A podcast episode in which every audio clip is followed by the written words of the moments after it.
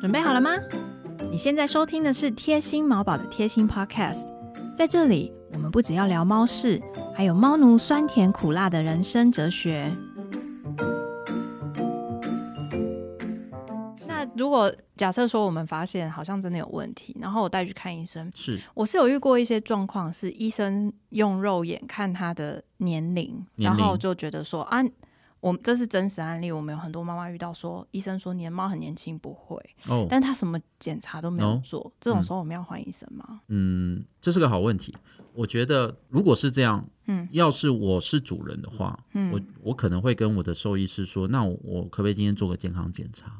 就是我、我想我想要抽个血看看，哦，这哎、对嗯这个话术学起来，因为毕竟不是每一个主人他附近都有我们很想要去的动物医院。嗯，那我们，去我们挑的动物医院，可能已经是我们认为哦觉得 OK 了。嗯，那即便是这样，但是会看猫的兽医师，其实我认为还是有一些不同的。我、就说，嗯，因为猫不是小狗嘛，猫是另外一个外星的生物，所以基本上看猫咪这件事情还是需要一些经验跟累积那。所以我们不能去找你吗？呃，也找我找我很好，对对，这没有问题，对，可以 吗可以可以可以找我指定你，可以可以指定我，但是哦不好约。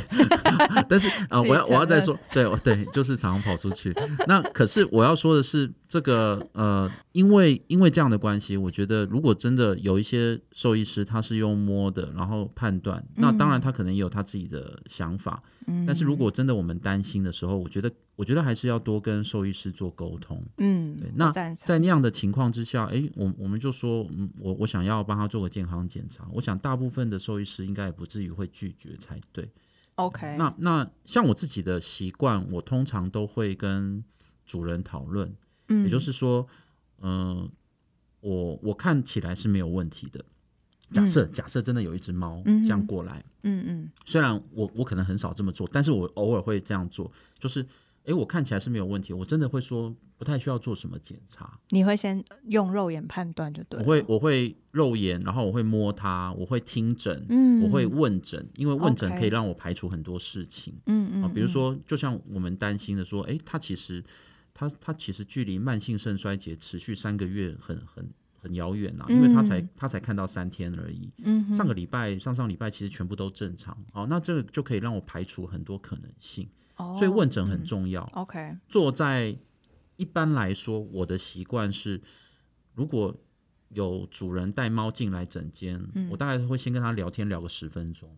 对，就你是看吧，金医师超爱聊天，对，就是聊天可以让我少观察很多猫事情，对我还可以顺便观察猫的状况，嗯，就是它是紧张还是不紧张，我等一下可不可以碰它，还是我晚一点再碰 它，对，就是是它你它怕已经被。咬吗？对对对对对，或者 是我怕我怕到时候是我去咬它、哎对。然后另外一个部分就是我嗯我也想要观察家人跟猫咪的互动，所以其实哇塞其实它没有那么简单啦，就是聊天没有那么简单，但是通常聊天可以帮助我解决很多事情。好厉然后害哦，但回到回到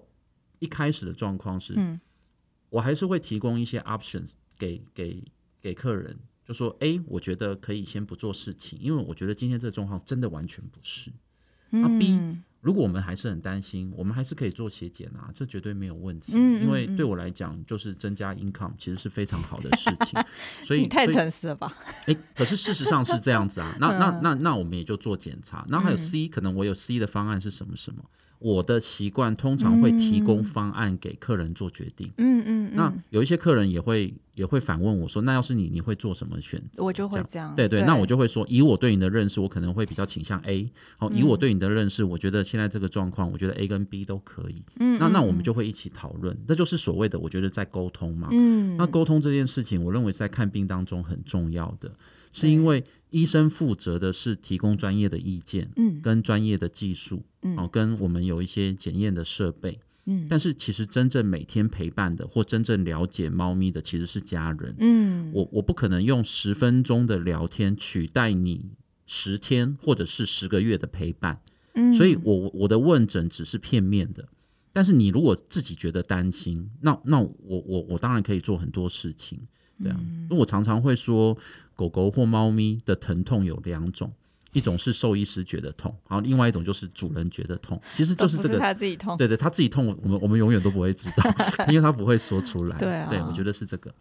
哦，所以其实我自己是觉得决策权永远都是在爸妈身是上啦没，有就像错我也是啊，我也只能帮助大家去厘清你的思考脉络，但是我们都没有办法可以抓着你的手逼你做任何的决定。没错，提供帮助的部分，其实它它虽然是个专业，嗯但是其实常常我们会碰到的是非关专业的事情。我觉得那个、嗯那个比较是属于价值观跟哲学性的部分，嗯，也就是说，其实人生人生有很多困难的决定，其实它不是用专业的方法，也不是所谓黑白可以去去去判断的。嗯真的，所以我们提供的也许有可能是黑与白，但是对人生其实没有那么简单。没错对，，所以所以所以，其实我们要做的，我们要做的决定就会相对比较复杂。我们是嗯不是以后可以来聊聊爸妈的情绪面的哦 心情什么之类的？就感觉我录一得集以后，就发现后面要录二十集。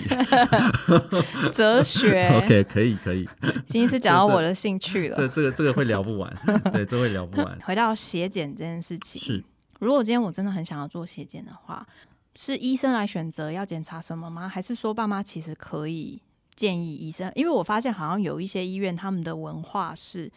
比较会先问爸妈你想要做什么。那这个时候如果爸妈是没有任何概念的话，他们可能会不知道要怎么去做这件事情。 OK，我觉得问题还在沟通啦。嗯对，问题还在沟通。如果假设我们是爸妈，然后我们带去兽医院、动物医院给兽医师看，嗯，然后我就跟他，我就跟医师说，哎，其实我不知道要做什么检查，但你可不可以建议？哦好，OK，那那那是一个很好的沟通。嗯那那兽医师可能就根据他的专业来判断，好、就是他现在是三岁，他可以做的检查是这些；嗯他现在是七岁，他应该要做更多的哪些检查？嗯他现在是十二岁，他应该要做哪些事情？我觉得都根据不同的状况，都会应该要提出不一样的菜单。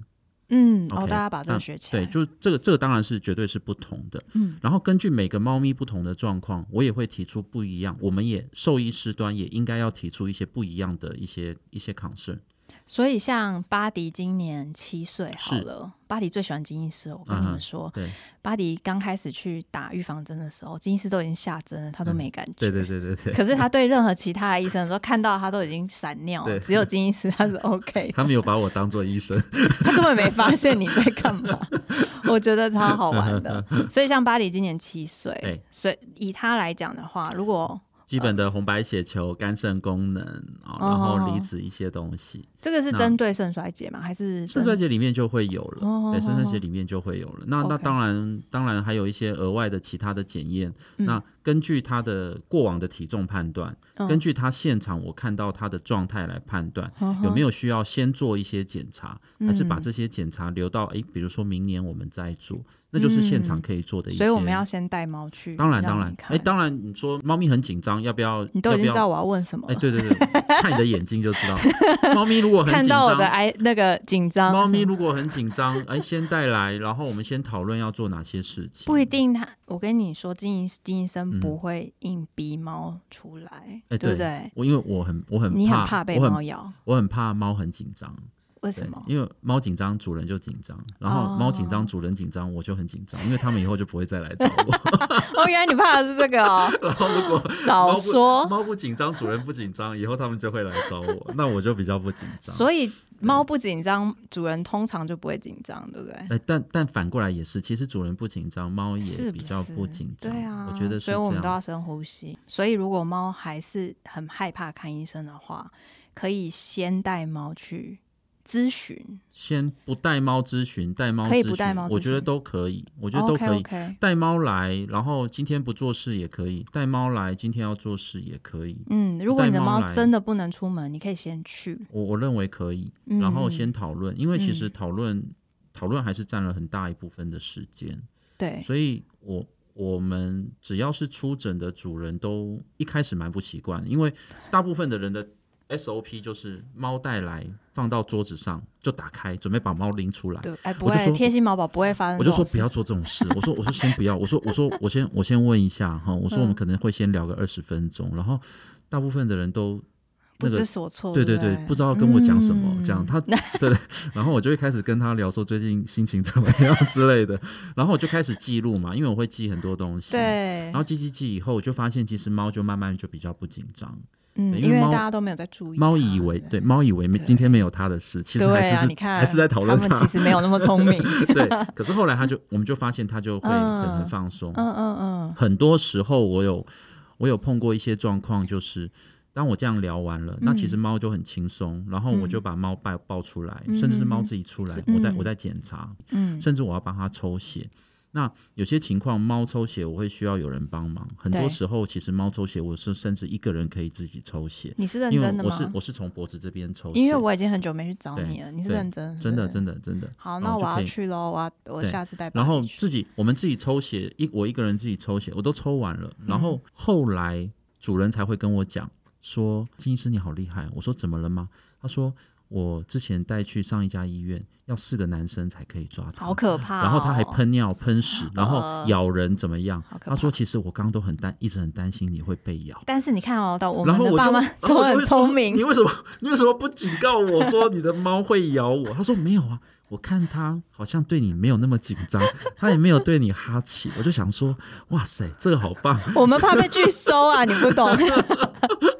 那个很多爸妈都是送去美容都会被加钱呢、可是熊猫被加钱。可是其实前面的十分钟到二十分钟很重要，嗯我对我发现那那十分钟到嗯二十分钟是我可以取得猫咪信任一个很重要的关键。嗯，对，所以我通常不会省掉这个时间。我们平常在做零恐惧医疗的时候，其实就是教大家要选像金医生这样子的医生。现在应该会越来越多了啦，对我现也在应该会觉越来得越多。对，嗯，嗯然后自己爸妈就是不要着急，你们一定要让慢慢来猫有对一我些认为慢慢来。放松的是空间，是然后也让自己就是你跟金医师聊一聊他，他总是会让你也比较放松一点。我觉得金医生是在做人类的零恐惧医疗，人类的 对啊，你跟你聊一聊以后就会觉得比较有好一点， healing 的感觉。有对对对对对对对。